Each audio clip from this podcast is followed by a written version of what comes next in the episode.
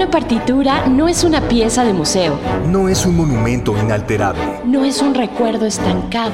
Una partitura se toca. Se platica. Se arruga. Se escucha. Alegro con Batuta. Un podcast de perspectivas y análisis sobre el panorama musical y artístico. Con Iván López Reynoso. Cultura UNAM.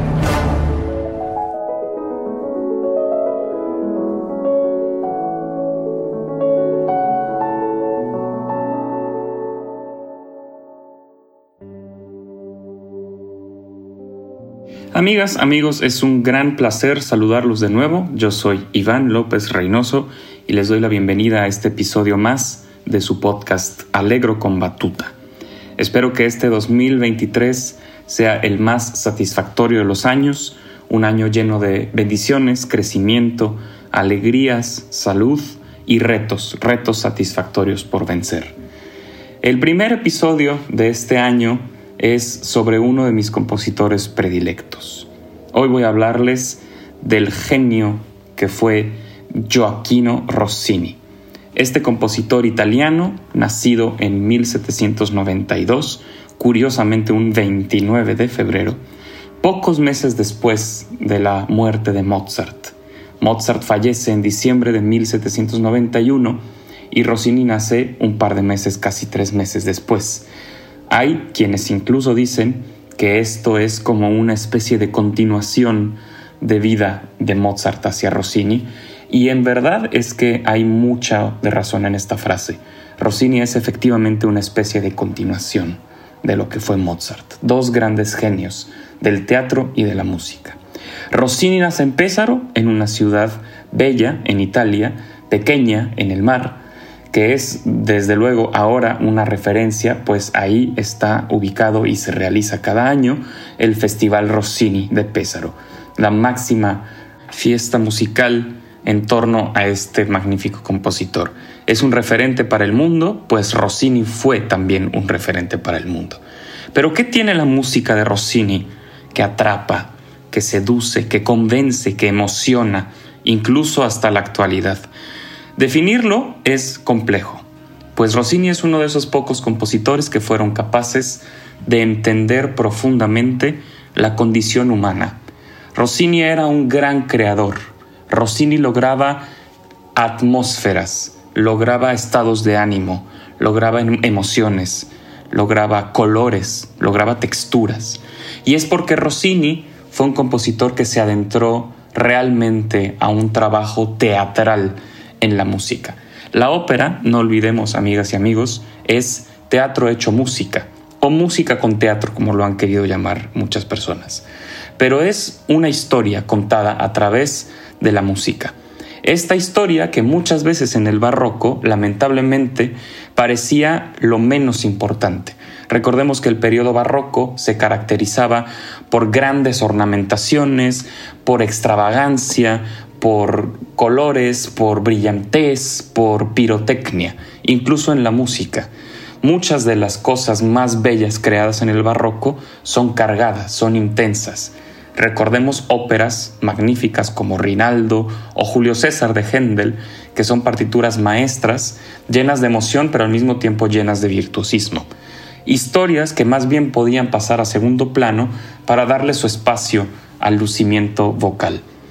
En Rossini encontramos una transición, un cambio, viendo que uno de sus principales compositores a los que admiró de juventud era Haydn, precisamente uno de los mayores exponentes del clasicismo.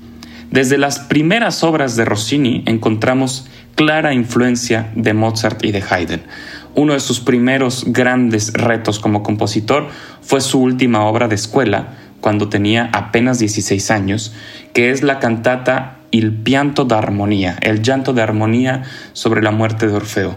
Una obra de juventud que sin embargo ya refleja claramente toda la influencia clasicista y la nueva voluntad compositiva de Rossini, que era adentrarse realmente en la exploración de la vocalidad, de la voz humana como fuente emotiva, como fuente expresiva. Rossini logró muy joven consolidarse como un compositor novedoso, fresco, interesante. El público quería ver la música de Rossini. Sus primeras óperas, ejemplifico Aureliana in Palmira, las farsas, Tancredi, son partituras que reflejan claramente un foco distinto a la creación musical. Explorar la voz humana desde un recurso sí virtuosístico, pero también de profunda emotividad. Rossini era un compositor al que le interesaba que el cantante fuera parte de la experiencia musical. Rossini demanda mucho de sus intérpretes. Es un compositor que requiere de un grado muy avanzado de técnica, de interpretación para llevarse a cabo. Es por ello que se convierte definitivamente en uno de los principales retos para los cantantes, los directores, los músicos, los intérpretes e incluso los directores de escena, llevar a cabo las voluntades compositivas de Rossini. Ha habido muchos mitos en torno a este magnífico compositor y uno de ellos definitivamente y muy interesante es el motivo de su retiro. Yo les hablo de un compositor con 37 años cuando escribió su última ópera, Guillermo Tell. 37 años para un hombre que vivió 76, es decir, le quedaban casi 40 años de vida, ni a la mitad de su vida decidió dejar de componer. ¿Qué pasó? ¿Por qué tomó esta decisión tan sorpresiva, tan repentina, tan drástica? Bueno, la realidad, amigas, amigos, es que Rossini no dejó de componer, como se piensa. Rossini dejó de escribir óperas, eso sí, dejó de componer para el teatro. Y tiene mucho que ver con esto que les comento. Las voluntades compositivas de Rossini definitivamente se alejaban de la cotidianeidad del teatro. Rossini demandaba mucho de su público, era un compositor al que le gustaba la imaginación, la fantasía, la creatividad. El público estaba cada vez más acostumbrado a tener las tramas y las óperas muy digeridas, muy accesibles, de fácil aceptación, de fácil asimilación. Y eso a Rossini no le gustaba. Tan no le gustaba que los compositores que siguieron a él, la vertiente que se consolidó después de Rossini, se llamó verismo y se aleja mucho del bel canto. El bel canto del cual Rossini todavía es gran y principal exponente es aquel género que prioriza que la voz sea la encargada de transmitir las emociones. Y en el verismo, los compositores buscan una tendencia distinta, buscan que toda la experiencia operística sea más obvia, más directa. Ejemplifico con esto dos grandes villanos de la literatura operística que son en realidad el mismo personaje, Iago del Otello de Shakespeare. Tanto Rossini como Verdi escribieron óperas basadas en el Otello de Shakespeare. Rossini la estrenó primero y Verdi es prácticamente una de sus últimas óperas, es la penúltima ópera que compuso. Cómo ambos compositores se acercan al personaje de Iago es muy interesante analizar. Rossini lo hace desde la bondad. Rossini no dibuja a Iago como un personaje visceral, como un personaje demasiado maligno. Él permite que el intérprete cree a ese personaje, que le dé vida, que le dé los matices, que le dé las texturas que necesita. Lo puede dibujar muy perverso o lo puede dibujar más maquiavélico o lo puede dibujar más sarcástico. El Iago de Verdi, sin embargo, sí es un personaje obviamente malvado. Tiene la voluntad de destruir a Otello de la manera más directa, franca, abierta posible. Desde luego ambas partituras son geniales, pero están abordadas desde una óptica muy distinta, casi opuesta. Rossini le da al intérprete el poder de decidir cómo va a llevar a cabo su visión del personaje de Iago.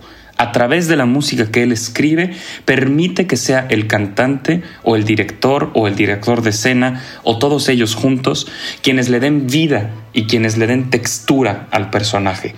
El Otello de Verdi, sin embargo, el Iago está muy bien delineado por el compositor. Es muy claro, muy preciso con lo que quiere y con lo que busca en esta partitura. Así pues, otro de los grandes mitos es que Rossini era un gran compositor de óperas cómicas y sin embargo no era un gran compositor de óperas trágicas. Pues yo me atrevo a expresarles aquí, amigas y amigos, que mi opinión es que Rossini era un gran compositor de comedia, porque entendía la tragedia. Es decir, no podemos separar una cosa de la otra. En la vida hay ambas cosas. En la vida hay blanco, hay negro, hay felicidad, hay tristeza. Y Rossini lo sabía. Sabía que la condición humana era cambiante. Y entendía la felicidad porque podía entender la tristeza. Por ende, cuando hay felicidad, desde luego es desbordante, es jubilosa, es virtuosa, es hilarante. Sus comedias son algunas de las óperas más exitosas y más representadas de la historia. Tenemos El Barbero de Sevilla, La Cenicienta, La Italiana en Algeri y El Turco en Italia, que son fantásticas partituras cómicas, divertidas, graciosas, sublimes, emocionantes. Pero también tenemos el Rossini trágico, que entiende la necesidad dramática de sus personajes, que los guía a través de una música emocionante, igualmente virtuosa, pero con gran profundidad. Una de mis partituras preferidas es Hermione, basada en un drama que es desde luego una ópera muy trágica. Tiene escenas de gran profundidad, de gran amargura, es una partitura brillante, pero que desde luego es una de las menos representadas del catálogo rossiniano. No tiene el impacto que tienen las comedias. Pero yo soy gran defensor del Rossini serio y del Rossini trágico. Rossini es también un compositor que continuó, como les decía, escribiendo a lo largo de toda su vida. Nunca dejó de componer. Si bien dejó de componer óperas, nunca dejó de escribir. Escribió el Stabat Mater, la Pequeña Misa Solemne, una serie de composiciones recopiladas en varios álbumes llamados Pecados de Vejez o Peches de Vejez, y son pequeñas joyas musicales magníficas que nos dan un gran recorrido a través de todos los estados de ánimo. Rossini pues es un compositor al que la historia de la música le debe muchísimo. Hay compositores que claramente han basado muchas de sus obras en él, han tomado inspiración y la ópera italiana fue definitivamente una antes y otra después de Rossini. Este hilo conductor del clasicismo, atravesando por el bel canto y pasando hacia el romanticismo, que también está presente en muchas de sus obras, es clave para la música y para la ópera italiana. Después de Rossini vinieron otros grandes genios como Verdi y Puccini, que se encargaron de tomar todas estas herramientas de la genialidad rossiniana y explotarlas para llevar la ópera en una dirección distinta. Acercar siempre al público a la ópera es una gran tarea, un gran reto, y eso es lo que yo espero también en estas transmisiones. Que se acerquen, que descubran la música de Gioacchino Rossini. Yo los invito a escuchar sus oberturas, sus óperas, El Barbero de Sevilla, La Urraca Ladrona, Guillermo Tell, Semirámide, que son partituras magistrales que ustedes van a disfrutar mucho. Hagan el experimento de ver una ópera del Rossini cómico, El Barbero de Sevilla, y una ópera del Rossini serio recomendaría Guillermo Tell, que es definitivamente una de las óperas más importantes de la historia, para que vean la versatilidad de un compositor que a sus 37 años había logrado conquistar el mundo entero a través de su música. Amigas, amigos, este fue un nuevo episodio para el podcast Alegro con Batuta. Les deseo un gran día, gracias por su confianza, gracias por escucharnos y nos vemos la próxima. Alegro con Batuta. Un podcast de perspectivas y análisis sobre el panorama musical y artístico. Con Iván López Reynoso. Cultura UNAM.